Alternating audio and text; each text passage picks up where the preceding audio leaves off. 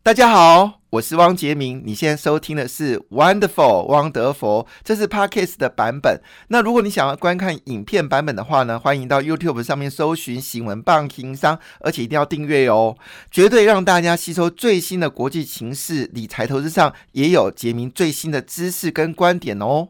今天再次抢到这个流量最大，好，只要听到他的名字，马上下载量就变暴增的这个洪文来到我们现场哦。这个财经专栏作家林洪文，洪文你好，杰明好，各位听众大家好。哎，人们很现实哎，这这我的那个 podcast 啊，只要是。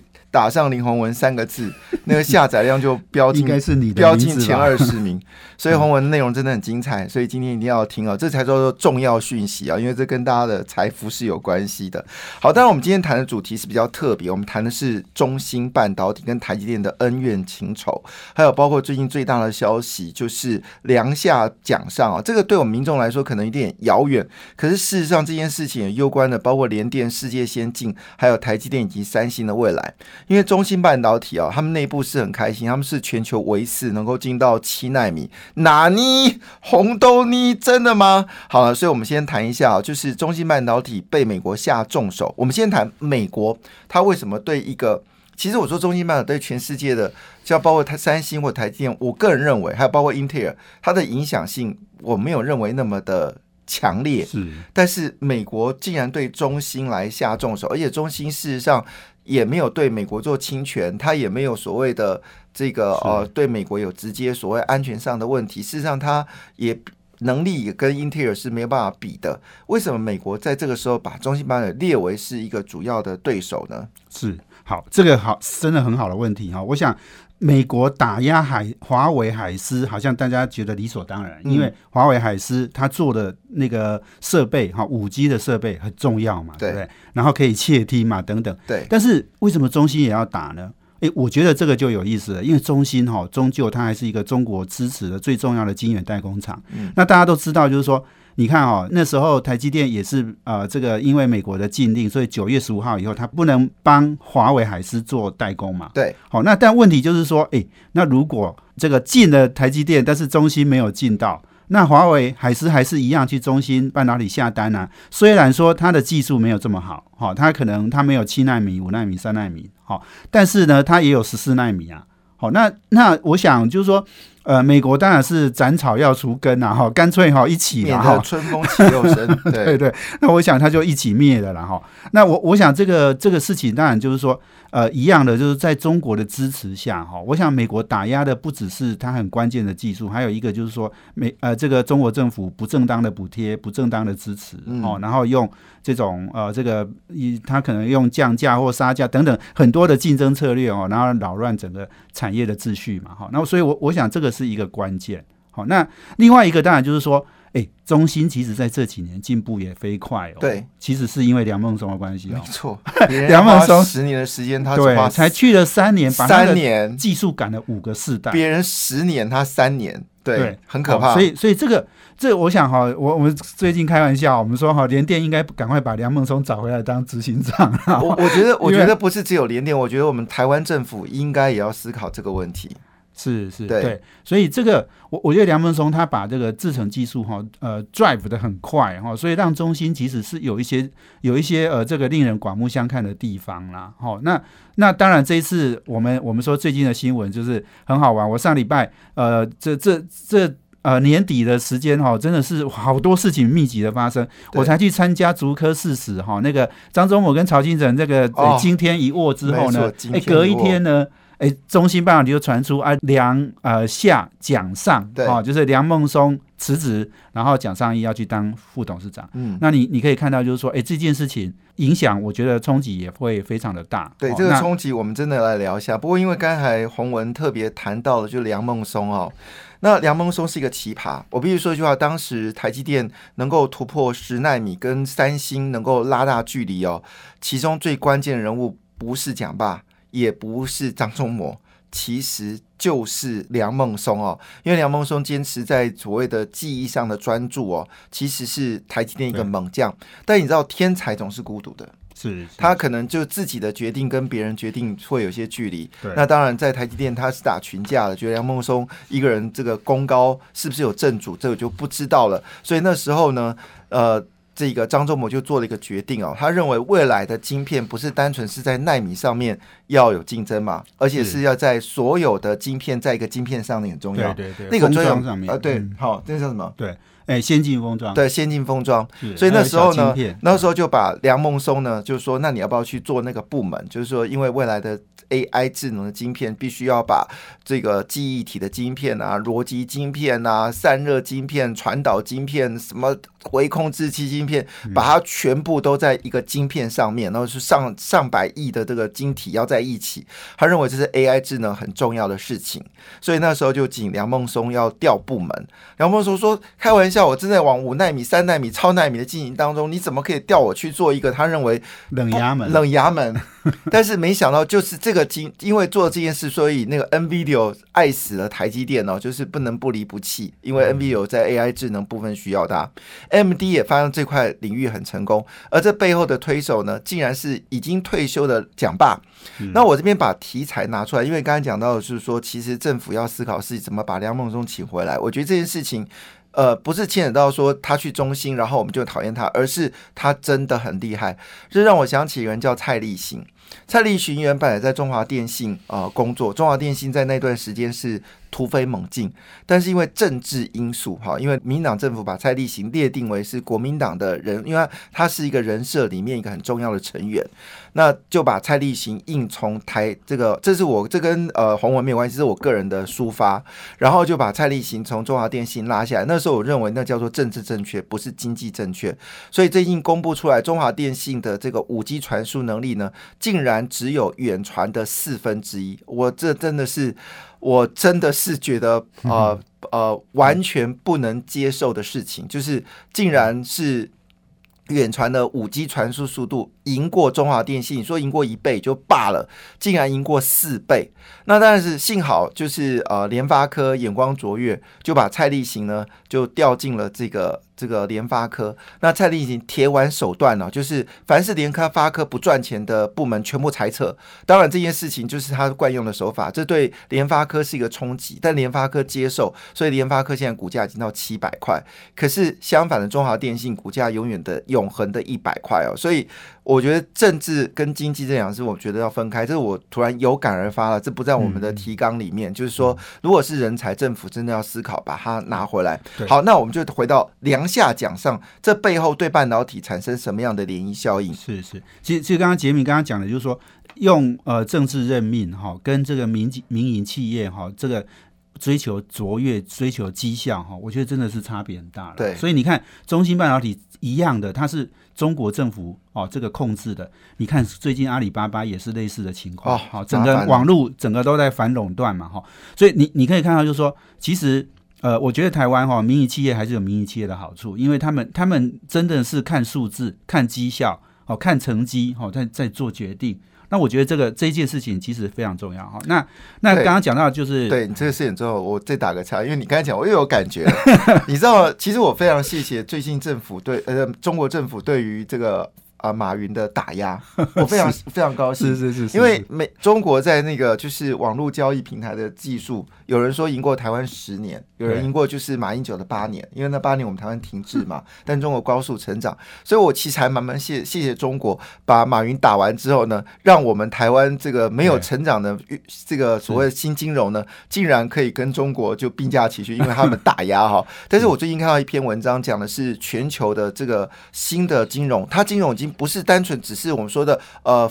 呃，什么呃，就是加密的货币哦。实际上，农业金融也有改变，然后这个甚至有一家金融业哦，他们是改革到什么程度？一块美元就可以买特斯拉股票，他就是想办法。那特斯拉股票当然不可能用一块美元买，但是他就有办法用透过金融改革的方式，让别人有些进展。那我们台湾还是很 low 的 P to P 啦，然后线上交易啊，好，基本上是在金融业里，在我们说金融创业创新，在我们金管会的引导之下，其实我们大概在国际间是属于是化石级的金融创新，好，就是回打回北京人那那个年代。哎，我讲话有点重哦，请大家 接受。反正这个事情是事实上，我也只能嘴巴打嘴炮，因为政府不做，没办法。不好意思，回到你这边来。对，是好好。那我我我想讲到呃，这个梁孟松跟蒋尚义哈，我想基本上他们稍微有一点恩怨呐哈。就是说，为什么蒋尚义上了之后，哎，梁孟松就要辞职？那恩怨呢？我想我可能就不多讲。我我们先来讲，就是说，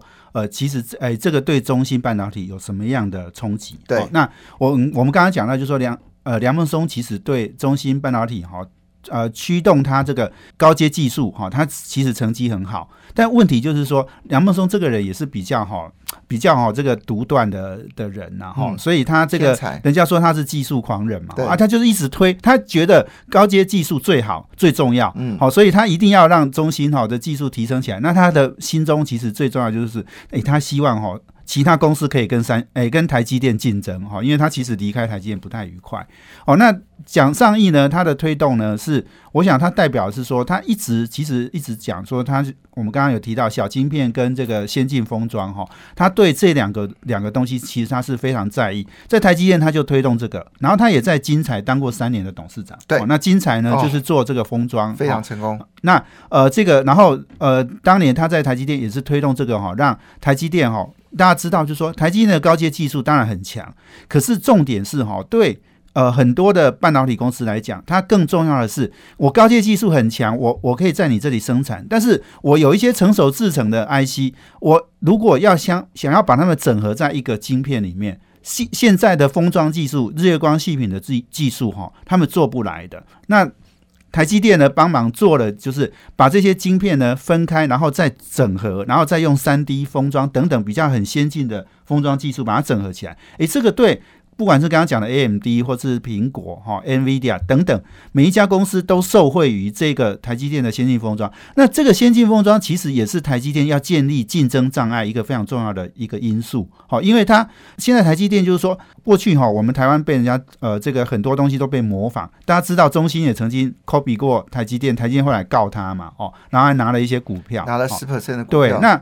这这中间就是说，怎么样建立你的竞争障碍？这个其实很重要。那先进封装跟小晶片，这个就是呃很重要的一个方向。那刚刚讲了，梁孟松呢一直在推那个高阶技术，他都不管这一块。然后另外那个共同营运长常常跟他有哎，共同执行长常常跟他有一些冲突哦。所以后来哎，这个中心的董事会找来啊讲上意，就是希望说能够。平衡一下这个发展，可是没想到梁文松又不爽，又要走了。对，所以其实最好的状况当然是蒋尚义跟梁文松合作，哈，这个对中心绝对是好好事。可是看起来现在看起来的情况是应该不太可能的啦，哈。那所以蒋尚义如果来接，哈，当然我觉得这这个公司中心会有一些些波动，哈，短期一定是有些人不爽，有那个人不爽，哈。一定会有一些呃，这个人员的流动等等，但是蒋尚义也会把他之前在红星的那个团队二十个团队哦，二十人哦，那那二十人其实听说都是还蛮精锐的的部队了哈。我相信可能不会二十个全去了哈，因为有些人还在台积电呢哈，还没有离开。那所以呃，这个二十二十个，我相信如果有大半哦去这个中心哦，还是会对中心有一些加分哦。对，哦，那所以我们以后不能只看先进技术而已，我们要看哦这个这个其他的技术它布局，因为这个东西是让它的。呃，成熟制成八寸啊，十二寸哦，能够整合起来一个很关键的因素。我如果你印象很深刻，其实当时三星有两件事曾经让张忠谋非常的。Shark 还曾经说三星就是跟英特尔是大猩猩，好，就那种巨兽。那他可能一说，呃，当时的台积电只是一只小猴子。你很想象我用这句话来形容当时的台积电，因为现在人家说台积电是护国神山哦。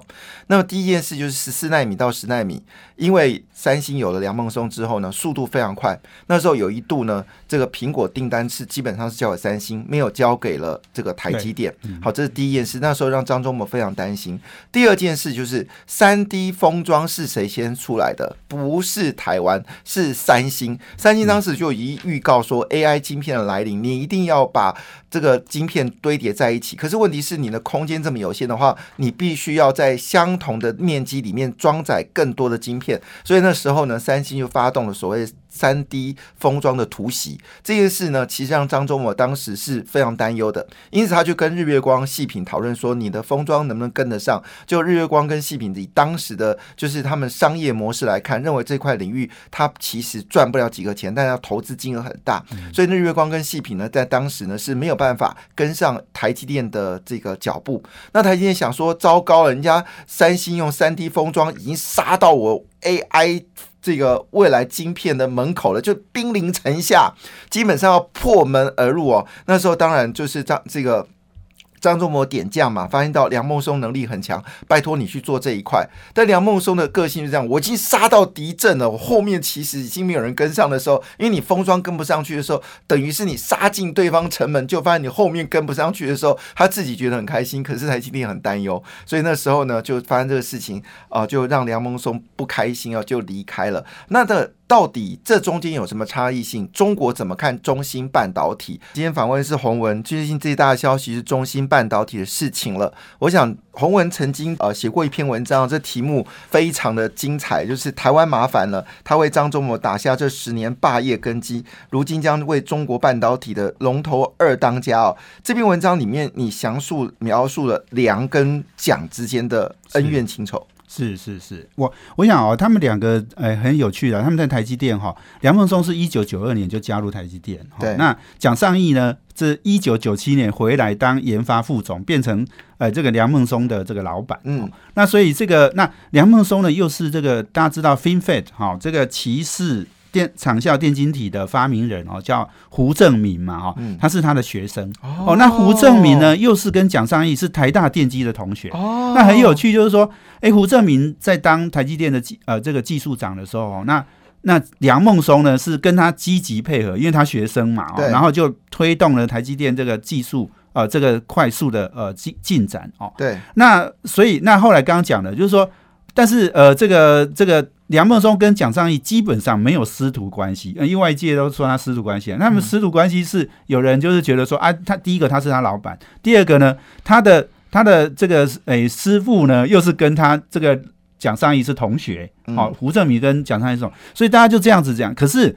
梁孟松呢，其实心里面是从来不觉得这样子哈，他觉得他其实很厉害，他是正班，他是正旗，是，他入门弟子，对，所以这个证明的入门弟子，这个很有趣，就是后来呢，这个梁啊梁跟蒋呢就分别离开台积电哈，那那梁孟松去三星嘛哈，啊蒋尚义后来呃这个呃去中兴当。呃，董事嘛，哈，他们中间有一点点时间是 overlap，哈，那这个梁呢，又又到这个中心去当执行长，那这个两个人其实相安无事啦，因为董事那个那时候蒋尚义当的是这种没有执行的，这就是说他是其实类似独立董事这样，哈，是外部的，哈，那所以他没有管什么什么业务，哈，但现在呢，这个情况就是说两个人其实基本还是有一点恩怨，而且路线。之争哦，这我刚刚讲的，他们对呃这个公司的发展方向不太想法不太一样哈，所以最后就爆发出这样子的一个事件啊。那我觉得这个事件其实现在重点就是说，呃，刚刚讲的，就是说呃中心哈，我我自己觉得中心呢，当然还是可以做的。还可以的哈，讲上一还是有一定有一定的能力嘛哈，但是我如果要来讲中兴未来的发展哈，我觉得它还是有很大的障碍了哈。第一个当然就是说它的它的这个经营团队过去几乎都是台积电来的哈，你处处学台积电，你要超越台积电，这是不可能的事，除非你有很特别的竞争策略，可是看起来也没有。嗯，好啊。第二个是人才，刚刚我们讲到这个马云嘛哈，这个你看啊，过去。二十年哈，中国最重要都在发展这些应用的领域，对终端的市场，因为那个市场哈，投资最快回报。半导体这种上游，他们怎么会投？因为哦，搞搞半天这个回报也没有那么多嘛。对哦，那那所以这个人才呢，过去都是集中到这个网络啊、金融啊等等其他各个领域，他不太会投入到呃这个半导体这样这一块。那当然，最近中国开始很积极的投资，他怎么样？把人才引进到半导体，这个也是一个考验。是第三个，其实更重要就是说客户哦。我们我们讲哦，台积电最重要的客户是来自欧美，好，尤其是美国。对，这这些美国的大公司要的是一流的技术，所以一流的客户，你练的就是一流的技术的功夫嘛。没错。但是你中心，如果你只你连美国客户你都不能接啊，你只能接大陆的客户，那你能你能进展到什么程度？对，好，所以我觉得中心呢，我们看二十年了哈，我觉得。呃，中国政府又这么积极的介入哦，我觉得接下来他不会死啦。哦，中国有支支持嘛？对。但是呢，他能够做到多好呢？我觉得我们也是大家看看就好。是我们报警台积电哈，放久一点哈，赚回会赚很多啦。是是是，这也很重要。那当然，现在以中芯半导体他们内部的说法是，他们的现订单呢是境外是三十 percent，境内的是七十 percent。但是因为川普这一打下去之后呢，他三十 percent 的境外的订单很可能都会烟消云散。那当然他们是自演自信啦，就是说他们在关键的就是晶片的化学部分呢，已经有。工厂跟进了，在设备部分呢，他们可以跳过光刻机，用讲霸的小晶片呢来弥补它的缺点了。那这故事到底怎么演下去？我就继续看下去。不过我们还是再把它拉回到就是小晶片，也就是蒋尚义的这个认知。那蒋尚义在这个台积电得到重用是小晶片，他离开台积电的原因也因为是小晶片。那就像梁孟松他帮忙台积电。打败了联电，在就是根据呃，就是洪文的文章里面所谈到，就是当时从六十五到四十纳米的时候，当时联电跟台积电还在纠结。那因为梁孟松的关系呢，他用骑士的这个技术呢，就直接跟联电直接拉开这个距离，最后联电放弃在二十八纳米以下的制程。其实梁孟松是。功不可没。那回来一件事情，我不会因为他今天在中国工作，我们就说他不好。实际上，我们在商业竞争里面，我们就事论事哦。那我就回来问一件事哦，就是到底小晶片是什么概念？那么为什么这个蒋尚义觉得他是就是成就很好？是好，那个小晶片叫 chip day 了哈，那它它基本上就是说，它用的制程技术哈，不用那么先进的，它是比较成熟的制程哈。我们我们说先进这七纳米、五纳米那些哈是比较先进，可是哈，你四十纳米之前的哈，那那其实那那些基本上你都可以定义成这个小晶片哦，那个制程技术的一个范围哈。那所以现在现在的重点就是在这里哦，就是说你你看很多公司哦，现在它它。基本上，它要出一颗 IC，它就是把所有功能都整合到里面，就是我们脑袋一样，我们脑袋有记忆跟逻辑，它把这两个放在一起。因为因为你看现在现在手机那一只做的这么小啊，要整合到那么多的 IC 进去，它不可能 IC 每一颗都分散在外面，它一定要把它整合包成一颗这样子。好，所以那个小晶片基本上就是说，哎，它那其他的东西，其他的这些小晶片可不可以把跟它先进制成的封在一起？哦，那这封在一起。不是很简单哦，这个因为因为这个东西越越做越复杂，越来越做越精密哈，所以它要它要有很多的这个封装的技术。好，那刚刚讲就是说日月光这个，他们就是觉得啊，这个量一开始量一定不会很多嘛。好，可是因为因为为什么量不会很多？因为就是那些比较像 Apple 啦，像这个 NVD 啊、AMD 这种一级的客户，他们会需要。嗯，可是你知道还有很多大量的。那个 IC 的封装的需求，那个是日月光哈真正赚钱的部分。对啊，当然它很成熟，可是它很赚钱。好，它至少它毛利很稳定嘛。对对，那所以这个投投资呃也不用那么大嘛。所以这个就是说，台积电积极在这一块领域做哈，那做到现在我觉得是有成绩的。所以其实你可以很有趣，我我觉得这个哈，你你去看哦，观察就是说这几年哈，台湾的台股哈。其实是台积电在领导的，对你的指数跟台积电的的股价哈，其实是有很密切的关系。没错。可是你要知道，早期哈，哎，有有一个证券研究很久的人跟我讲哦，你要看台台股的指数哦，要看日月光，嗯，因为日月光是跟台湾的这个股价指数哈是联动非常紧密的。对啊，那意思就是说，你看啊，这个现在台积电其实把一些封装的这种。呃，技术哈抓在手上之后哦，哎，其实对日月光是有冲击。是的，所以日月光以前是我们的台湾指数哦，但是呢，日月光是商业的公司，但是因为最近苹果呢给他下了订单，就走的路呢，竟然是当时当时就是台积电希望用的三 D 的一种所谓的封装。那因为这次苹果的这个手机变得非常的小，但是呢，重点是应该说它的要放的东西太多，因为五 G 要放比四 G 更多的这个被动元件。更多的 mosfet，更多的这个我们说的这个，甚至把这个所谓的影像感测器全部要放进去，所以你要在手机里面要装载更多东西来应付五 G 哦，所以他们在这个所谓的就是呃。八波器里面晶片呢，它就全部交给日月光。那日月光呢，也用这种堆叠的方式呢，来达到这个苹果所要的需求。所以日月光股价呢就一飞冲天了。原来这背后里面故事呢，都是所谓的蒋爸当时所提到的想法。那你谈到蒋爸，其实你刚才洪文透露一个讯息，我觉得讯息可能是民众的比较特别的事情，就是武汉红星。我们都知道武汉红星就是一个大烂的公司，就是一个骗人的公司。可是从你的文章里面，其实蒋爸他去红星，其实他是要一有一番作为的。对对，没错。其实有有产业界人跟我讲哈，他说红星如果做起来哈，其实才是真正对台积电一个威胁。你你看他，因为他第一个他没有那些传传统的这种呃制程技术的包袱嘛。那他一开始呢，哎，你知道蒋爸去红星，他还拿到一台 EUV 的机台耶，没错。好，那这个我觉得当然就是说，你看人家人家 EUV 机台要卖给他哈，哎，人家也要看你有没有实力，有没有本事啦。是，好，这个我想。那个艾斯摩尔是对他的客户也是很挑的哦。对对，那那我想另外一个就是说，当时很多人跟我讲，就是说。蒋爸在红星，如果红星的资金哈能够到位哈，其实他是会有一番作为的。是啊，只是当然他后面，我想大陆最近状况很多哈，那这个资金可能也是相当的紧啊，所以这个资金断裂了之后，他当然就无以为继。你不能要求一个不懂半导体的习近平突然对半导体很清楚，或者他旁边人不敢跟他说真话，因为中国在当时倒了一堆半导体公司。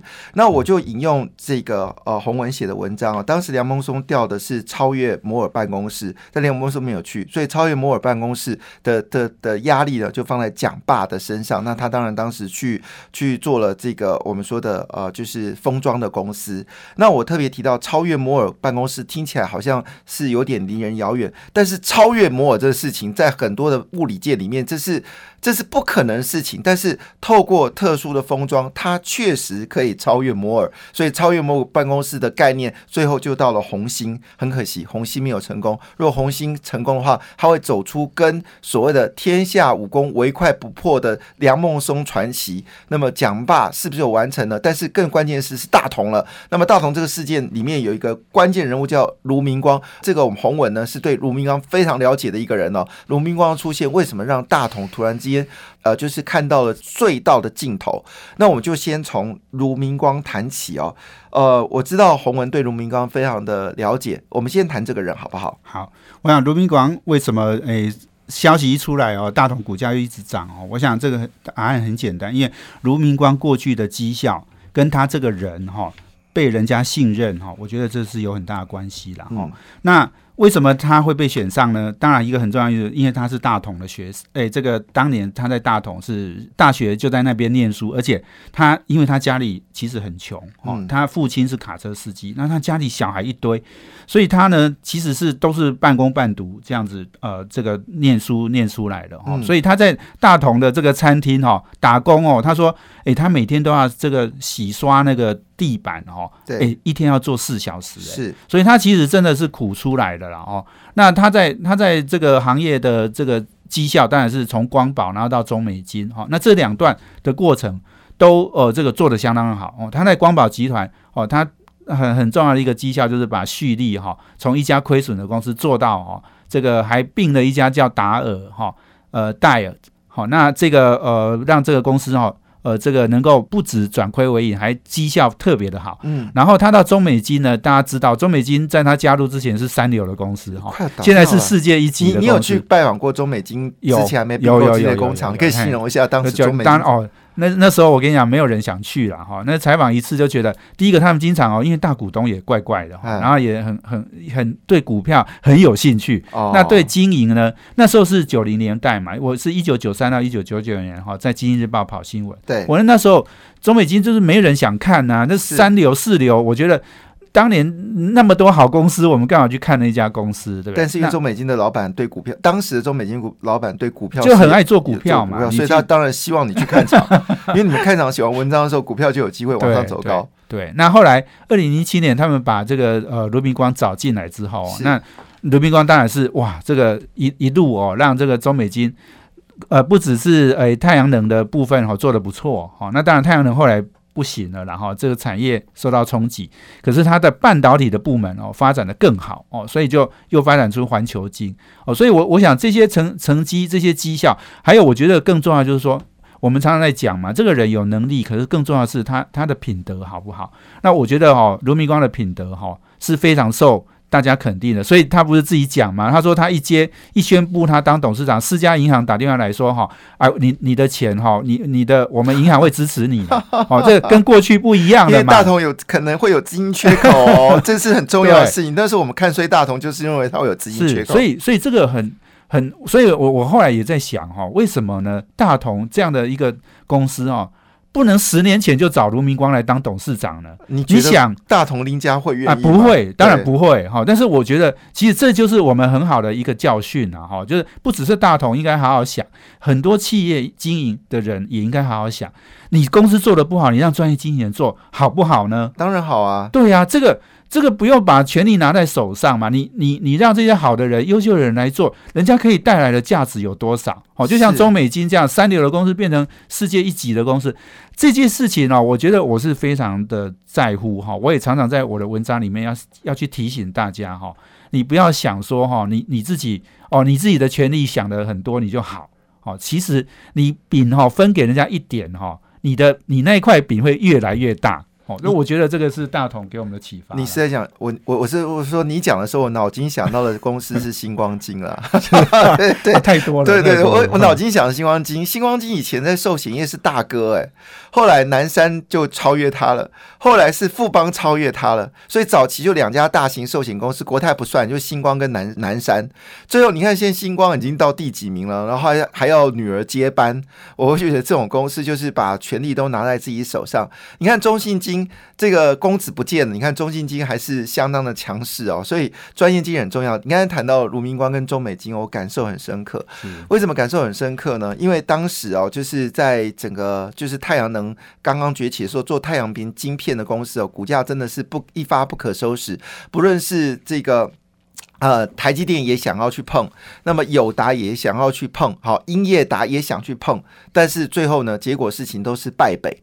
可是中美金在那个那一战当中，说他他那个时候那种感觉是什么样子呢？就杀进了这个大金元的战场里面，他的周围的友军们全部都中电。不是落马，就是已经伤痕累累。就发现到在战场上依旧厮杀的，敢跟中国对决的，只剩下一家公司，叫做中美金。那为什么呢？因为他当时思考的问题不是只有太阳能能用的晶片。他说：“我既然做晶片，我为什么不能做半导体用的晶片呢？”所以中美金呢就把一部分的能力呢放到了这个这个细晶圆上面。结果他的那个太阳能板那是亏钱，那没有办法，大家都亏钱。但是呢，至少他还守住了，就是我们说的在在半导体用的晶片。所以中美金变成是。大家都已经是阵亡的时候，拔刀环顾，发现到他周围的战友全部阵亡，只剩中美军。知道卢明光这个人真的是狠角色，非常的厉害。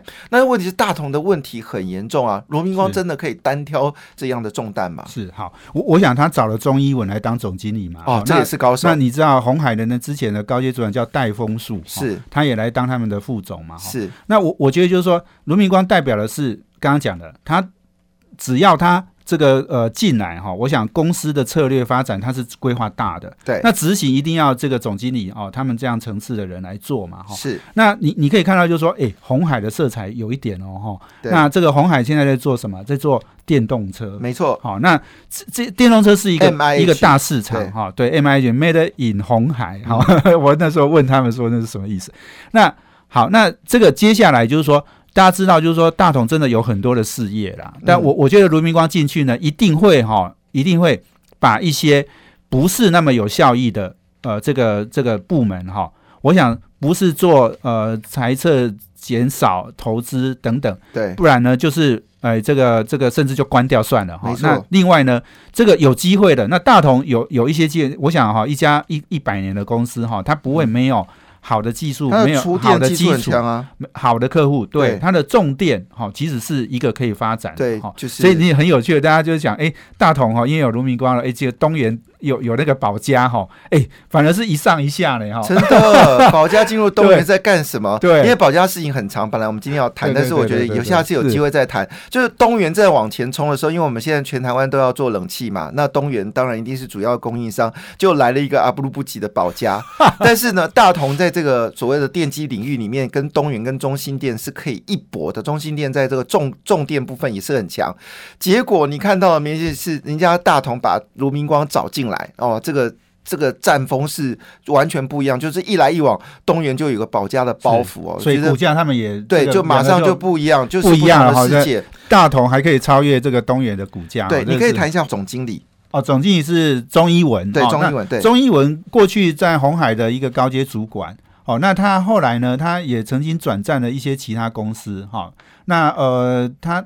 呃，他他去的另外一家公司做那个触控面板的，也做的也还可以啦。好，那但是呃，这个我我觉得重点就是说，呃，他进来之后，呃，以红海的过去的这种经营管理，我们我们对中英文当然有期待啊，因为因为这落差很大嘛。红海这是一个，我们虽然在讨厌老郭哈，但是人家公司经营绩效很好。是啊，那大同。那个你你那个是天壤之别的那个管理的层次嘛，哦，所以这种这样的人进来呢，我觉得对大同一定有加分的效果。就简单一句话，就是大同是失落了二十年，但红海是光荣的二十年。所以里面的专业经纪人里面，能够在郭台铭眼下能够存活到现在的，坦白讲也不是一件容易的事情。不过有趣的是，他到了大同说一句话，说我会把红海的管理精送到大同，但是我对人员的这个管理方式不会像红海这么的严苛。这也对大同的这些老员工来。来说，他们是不是真的给？他们安心他们是不是真的要揪的 揪皮要揪绷紧了？当然要绷紧哈，因为我觉得